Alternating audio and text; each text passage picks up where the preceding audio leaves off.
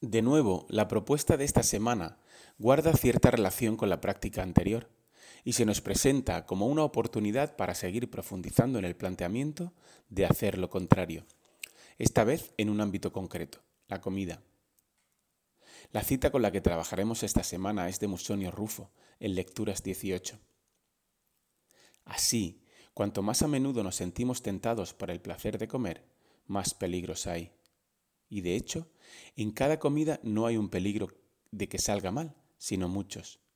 En primer lugar, el hombre que come más de lo que debería comete mal, y el hombre que come con excesiva prisa no menos, y también el hombre que se revuelca en los encurtidos y las salsas, y el hombre que prefiere los alimentos más dulces a los más saludables, y el hombre que no sirve comida del mismo tipo o valor a sus invitados que a él mismo.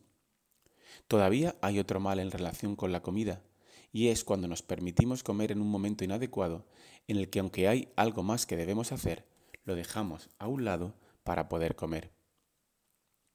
Para la gran mayoría de personas que tienen la suerte de poder comer cada día, la comida es, por un lado, un sustento biológico para seguir con vida y, por otro, una fuente de placer. De hecho, una de las mayores fuentes de placer. Es en esta vertiente donde podemos aprovechar para seguir avanzando en la mejora de nuestro carácter.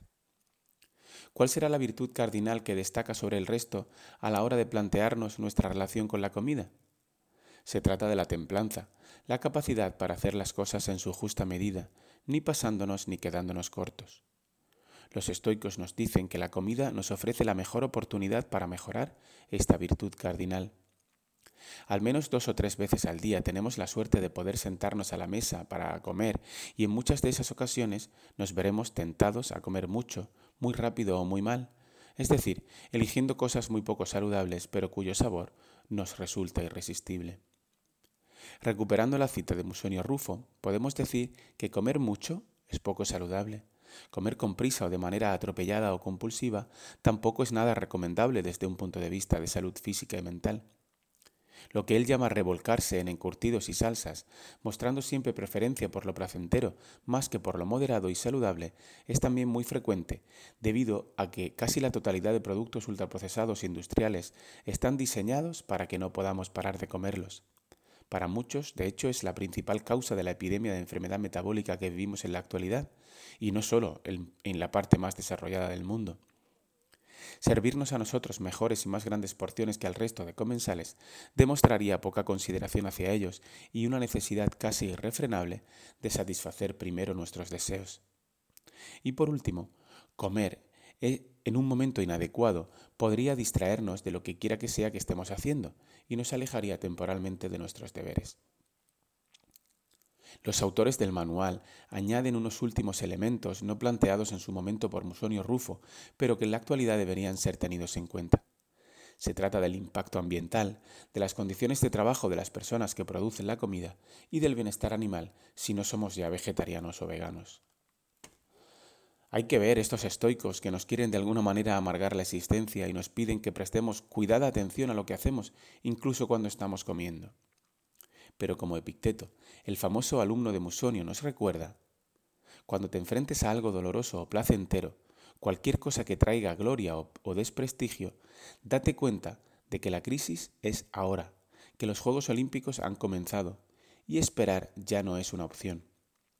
Que la posibilidad de progresar, mantener o perder se encuentra siempre en los eventos de un día cualquiera. Por supuesto, la idea no es obsesionarse, sino estar, más, sino estar más atentos, en guardia, para ver qué estamos haciendo y qué podemos hacer mejor. Es lo que algunos llaman el mindfulness estoico, y en definitiva es asumir que una de las pocas cosas sobre las que tenemos control es esa atención que prestamos a nuestras acciones y nuestras decisiones. ¿Y en qué consiste la práctica? Como hemos comentado al principio, se trata de darle en cierto sentido continuidad a la propuesta de haz lo contrario de la semana pasada centrándonos en nuestros deseos y aversiones relacionadas con la comida. Los autores ya nos facilitan una plantilla con las cinco situaciones de la cita de Musonio, dejando espacio en cada una de ellas para que añadamos el día concreto de la semana en el que trabajaremos y lo que nos diremos o haremos en esa situación, es decir, la intención de implementación que hayamos decidido previamente.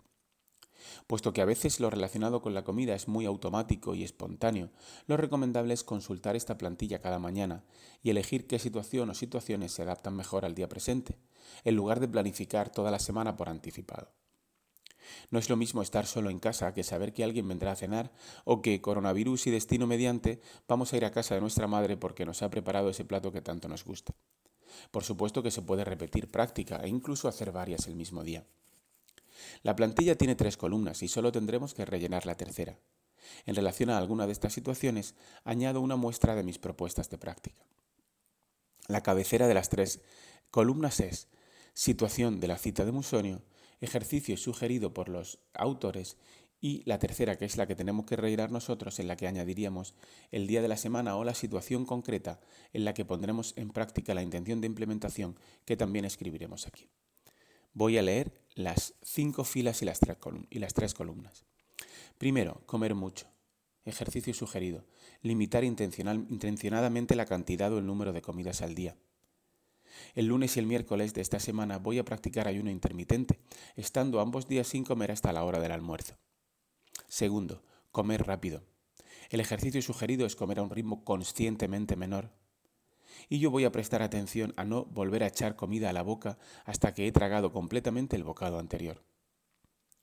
Tercero, comer solo por placer. Ejercicio sugerido, evitar esa tentación durante solo un día. Y yo un día voy a no tomar esa onza de chocolate al 85% que tomo siempre después de comer y que es un auténtico placer para mí. La situación 4 es tomar una mejor porción o la única porción cuando se come en compañía. El ejercicio sugerido es intentar elegir una opción menos sabrosa o atractiva cuando comemos con otras personas. Y la última columna es que cuando hice esta práctica coincidió con un evento de amigos en el que pasamos una noche en un refugio de montaña y preparamos cena y almuerzo al día siguiente. Normalmente comemos mucho y de manera muy ansiosa y yo me propuse tomar de los platos conscientemente el último, después de los demás, pero sin que ello se notara y sin nombrarlo. La quinta situación de Musonio es comer en un momento inadecuado en el sentido de abandonar otros deberes por comer. El ejercicio sugerido es posponer una comida hasta que llegue una pausa en las tareas de forma natural y no porque sea momento de comer, aunque tal vez no tengamos hambre. Y yo lo que voy a hacer es que cuando estoy con algunos alumnos con dudas en los recreos, no voy a decirles que me esperen porque voy a ponerme un café, sino que voy a atenderlos en ese momento y tomaré el café después, o ese día no tomaré el café. En palabras de Cicerón, comemos para vivir y no vivimos para comer. Muchos de nosotros, ojalá pronto todos, tenemos, esta vez en palabras de Joaquín Sabina, el lujo de no tener hambre, y eso supone también estar expuestos a frecuentes tentaciones. Puede ser una pesadilla para muchas personas, pero en realidad es una bendición para la práctica estoica. Llegamos al final. Muchas gracias por haber llegado hasta aquí. Si el destino lo permite, estaremos de vuelta con una, con una nueva propuesta en unos días. Te deseo una buena práctica y una buena semana.